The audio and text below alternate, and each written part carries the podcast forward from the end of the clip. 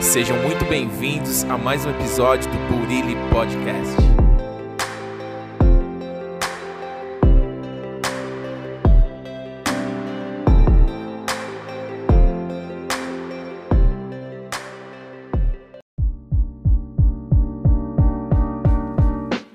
E aí, como que você está? Tudo bem com você? Que venha o teu reino Jesus. Hoje para mais um episódio da série Bíblia, mais um livro e o que Jesus quiser. Hoje vamos dar continuidade aqui no Evangelho de João e vamos também continuar o livro O Guia Essencial para a Cura daqui a pouco. Tá? Vamos orar para que Deus abençoe essa reflexão, essa meditação, esse devocional. Pai, nós te louvamos, Pai, declaramos a tua majestade, o teu senhorio sobre a nossa vida. Nos colocamos à sua disposição, Pai. Queremos ser instrumentos em tuas mãos, Senhor. E que teu Espírito Santo possa nos guiar nessa leitura, Pai. Nos dê o um entendimento da tua palavra, para que possamos conhecer a tua vontade, que é boa, perfeita e agradável, Senhor. Sabemos que tu és um Deus grande, lindo, responsável de pegar pessoas do monturo e fazer assentá-los entre príncipes, Senhor transformar mulheres estéreis em alegres mães de filhos, Pai. E é a Ti que nos achegamos, Pai. Sabemos que Tu és um Deus do impossível, então fale conosco, que a Tua palavra venha gerar vida em nós, Senhor, vida em abundância. Vida essa que Seu Filho Jesus nos trouxe e conquistou ali através da cruz, Pai. Obrigado por tudo, que assim seja e assim é, para a Tua glória e amém, amém.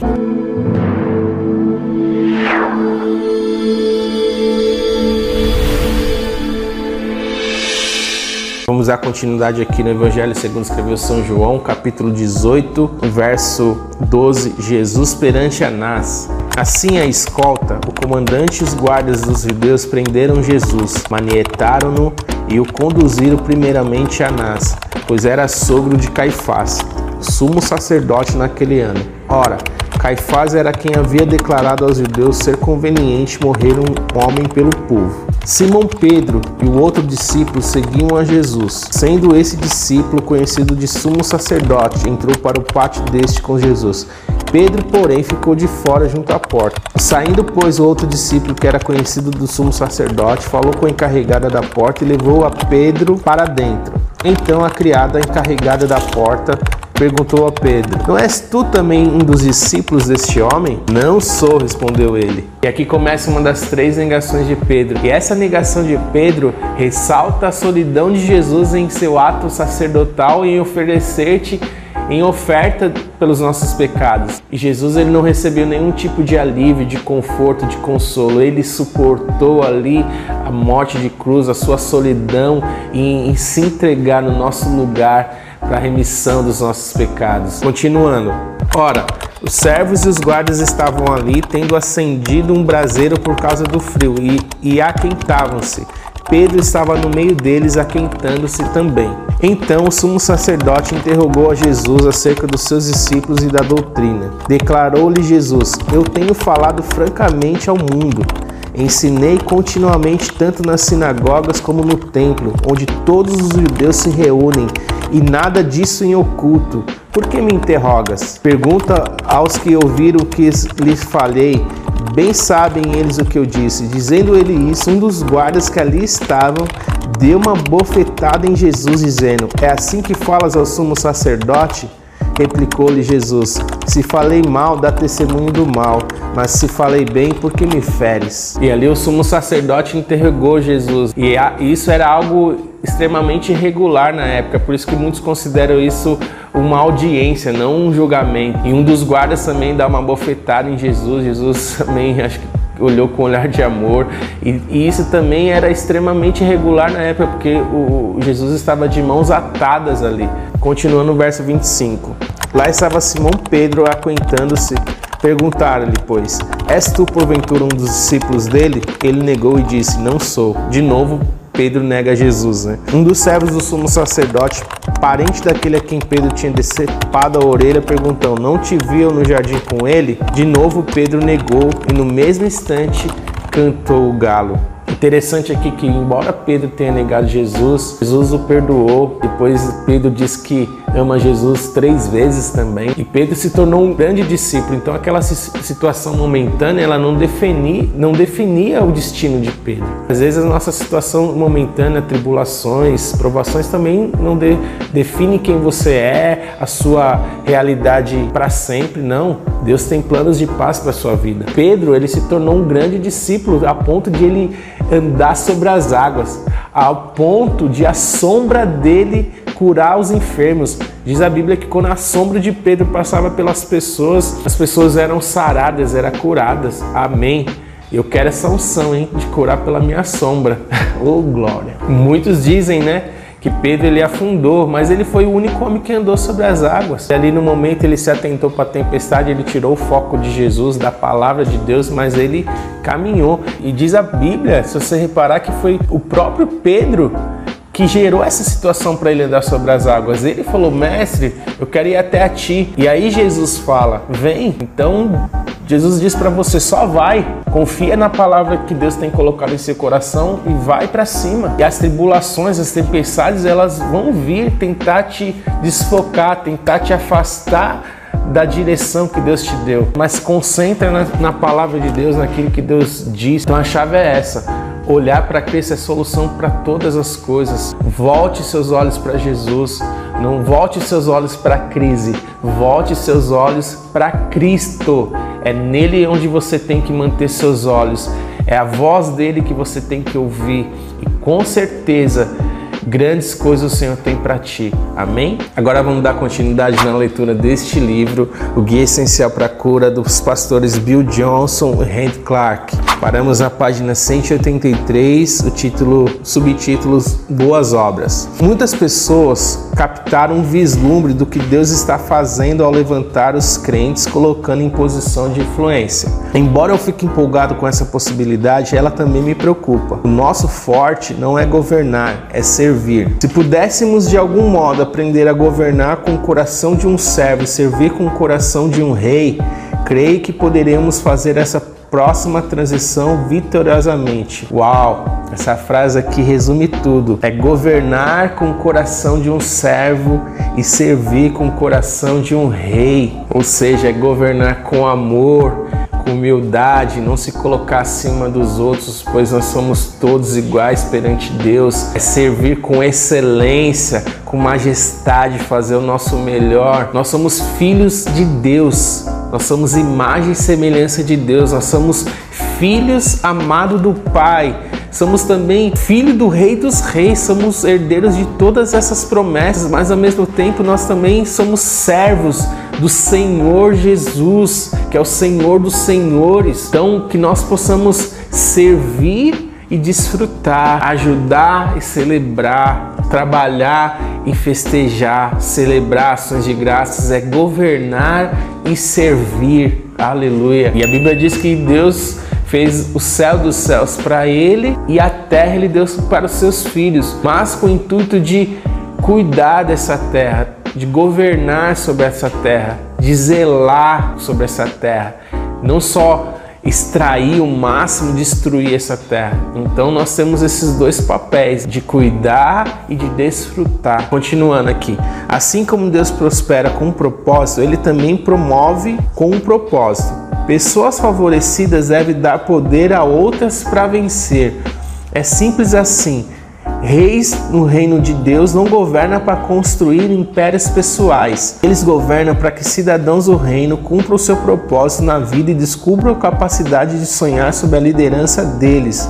Este é o rei bíblico. Embora tenhamos muitas fases diferentes na vida, somos reis e sacerdotes diante de Deus, como diz lá em Apocalipse 1:6, depois você dá uma olhada. Como reis representamos o seu reino e o seu governo para tocar pessoas com seu favor. Deus ele quer te abençoar, ele quer derramar bênçãos recalcadas, transbordantes sobre a sua vida, mas que você sirva o reino com tudo aquilo que Deus te dá, com recursos financeiros, com seus talentos, que você sirva ao Senhor com tudo que Deus tem te dado, que você saiba diferenciar aquilo que é comida para você e aquilo que é semente para o reino. Boas obras são, na verdade, um dos três sacrifícios mencionados em Hebreus 13, do 15 a 16. Os outros dois são o louvor e a comunhão. São muitas as passagens bíblicas sobre esse assunto, mas o melhor exemplo encontra-se no servo de todos, Jesus Cristo. Ver João 13, do 3 ao 8. Ele lavou os pés dos seus discípulos e, no entanto, diz que ele tinha mais alegria que qualquer um dos que o cercavam. Ver Hebreus 1:9. Ele é o exemplo definitivo de uma alma próspera. Jesus é o modelo. Ele se despiu da glória dele de toda a soberania e caminhou sobre essa terra como um servo, servindo aos outros, amando e se entregando em morte, morte de cruz. Nessa passagem ele lava os pés dos discípulos, mais bem-aventurado é dado que receber, e ele ali se alegrava com o ato de servir de abençoar os seus discípulos. Continuando, muitas pessoas teriam uma experiência de cura se simplesmente servisse alguém. A enfermidade às vezes atrai uma atenção que não é boa para nós. É importante entender que dar honra aos outros libera vida. Essa é a cultura de honra. É você enxergar o ouro dentro das pessoas, enxergar como Cristo enxerga as pessoas, não olhar os defeitos, não olhar as falhas, o pecado, não. Jesus ele não olha para nós assim, ele olha com olhar de misericórdia, de compaixão. Então que possamos olhar quem quer que seja com olhar de amor, olhar nos olhos de todos e dizer: Jesus te ama e eu te amo também. E não só isso, em que eu posso te ajudar, em que eu posso te servir. Servir a outras pessoas nos posiciona em termos de uma alegria raramente revelada. Esse é o caminho para uma alma próspera, como uma espécie de gratificação vi inúmeras pessoas que estavam orando pela cura de outra pessoa serem curadas no processo. Que tremendo isso! Às vezes a pessoa está doente e ela ora por outras pessoas serem curadas. Isso é honrar os outros, né? Eu lembro quando minha mãe teve foi acometida com câncer e ali eu lembro todo mundo indo visitar ela para ver como ela estava, se ela estava bem, e ela preocupada com a gente ali no hospital, se a gente estava bem, se, ela, se a gente queria alguma coisa. Ou seja, ela estava ali num leito preocupada com os outros. Então isso é um exemplo assim lindo e graças a Deus, Deus realizou um milagre, Deus ainda cura, Deus cura câncer, Deus cura qualquer doença. A Bíblia diz que ele levou sobre si as nossas enfermidades e pelas suas pisaduras nós fomos sarados, nós já estamos sarados. Aleluia. Interessante nesse testemunho da minha mãe é que o médico meio que desenganou, ela não teve uma melhora gradual. Numa noite anterior que ela foi mandada para casa, ela passou uma das piores noites. Ela, ela chegou a ficar 30 dias sem comer, vomitava tudo e foi um processo muito difícil para nós, para nossa família. E quando o médico liberou ela para ir para casa, ele meio que liberou para ela falecer junto com a sua família, que ele não sabia mais o que fazer. E quando ela veio para casa, Deus fez um milagre. Ou seja, ela foi curada ali sem o médico entender, porque eles tentaram de todos os recursos da medicina, ficou tempos e tempos nos hospitais, com todo tipo de remédio, todo tipo de intervenção e nada resolveu. E ela foi curada de um câncer. Foi um processo difícil para nós e para nossa família, mas Deus não nos dá aprovação a qual a gente não possa suportar. Deus sempre nos avisa, nos prepara. Eu lembro que antes de eu saber que minha mãe estava com câncer, eu tive um sonho, acordei 3 horas da manhã e ali eu tive um sonho de, de bolas, círculos brancos indo e vindo dentro de um, de um cano. E, eu acordei na madrugada falei, Senhor, o que, que é isso? Aí Deus falou, vai pesquisar sobre câncer. E ali na madrugada eu peguei meu celular, comecei a pesquisar sobre câncer, o que causava, quais eram as, as consequências. Eu, e eu falei, nossa, o que, que eu estou pesquisando sobre câncer três da manhã aqui? E na manhã seguinte, minha irmã liga e avisa, Ti, nossa mãe está com câncer. E ali Deus já estava me preparando para receber aquela notícia, né? E a gente viveu esse milagre, esse testemunho. Hoje ela não tem problema nenhum, ela foi curada de um câncer para a glória de Deus. E de posse desse testemunho, estou sentindo a unção do Espírito Santo aqui. Eu quero declarar cura sobre a sua vida. Não sei qual problema você possa estar tendo, se é uma dor física, emocional, se é uma doença, ou eu não sei o que é, mas eu declaro cura sobre a sua vida, que o Espírito Santo invada aí onde você está agora neste momento. Eu declaro o reino de Deus, que é paz, justiça e alegria sobre a sua vida. Que seu, seu corpo venha a ser ajustado, que se tiver algum desequilíbrio hormonal venha a ser equilibrado. Nós declaramos, se você está sentindo alguma dor aqui nessa parte, eu declaro cura sobre a sua vida, na coluna. Se você tem problemas na sua coluna, eu vejo alguém sendo curado agora. Em nome de Jesus, em nome de Jesus, seja curado, seja sarado. No céu não existe doença, no céu não existe isso. E, a vontade de Deus é que seja feito na terra assim como é no céu. Então eu declaro essa cura sobre a sua vida, em o nome de Jesus. Amém? E que alegria poder estar aqui na sua companhia, podendo aprender e compartilhar a palavra de Deus, essas reflexões você possa compartilhar com alguém, com algum amigo, com algum familiar no seu grupo do WhatsApp, para que essa mensagem possa atingir as pessoas que precisam. A gente está falando da palavra de Deus e a palavra de Deus ela é espírito e vida, tá? Então que o Espírito Santo continue falando ao seu coração no decorrer desse dia, se atente ao que Deus quer falar com você no dia a dia. Ele deseja se relacionar com você, ele tem prazer em estar com você. Amém? Então vai para cima com Jesus, que você passe um dia na companhia do Pai, possamos caminhar em gratidão, agradecendo por todas as bênçãos que o Senhor já tem nos derramado sobre nós, como diz o Salmo 103:2 Bendiga minha alma ao Senhor e não se esqueça de nenhuma de suas bênçãos, mas saiba também que Deus tem mais para sua vida. Ele tem bênçãos recalcadas e transbordantes para você. Amém? Tamo junto, que venha o teu reino, Jesus. Que seja feito na terra assim como é no céu. Um abração.